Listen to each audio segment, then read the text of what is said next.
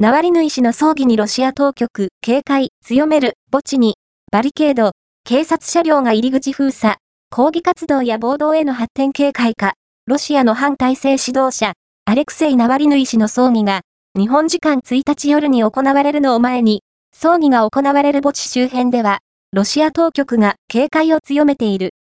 ナワリヌイ氏の遺体が埋葬される予定のモスクワ南部の墓地にはバリケードが運び込まれ、警察車両が入り口を封鎖するなど警戒が強まっている。ナワリヌイ氏の陣営は、日本時間の1日午後8時から、教会で葬儀を行い、遺体を埋葬すると発表している。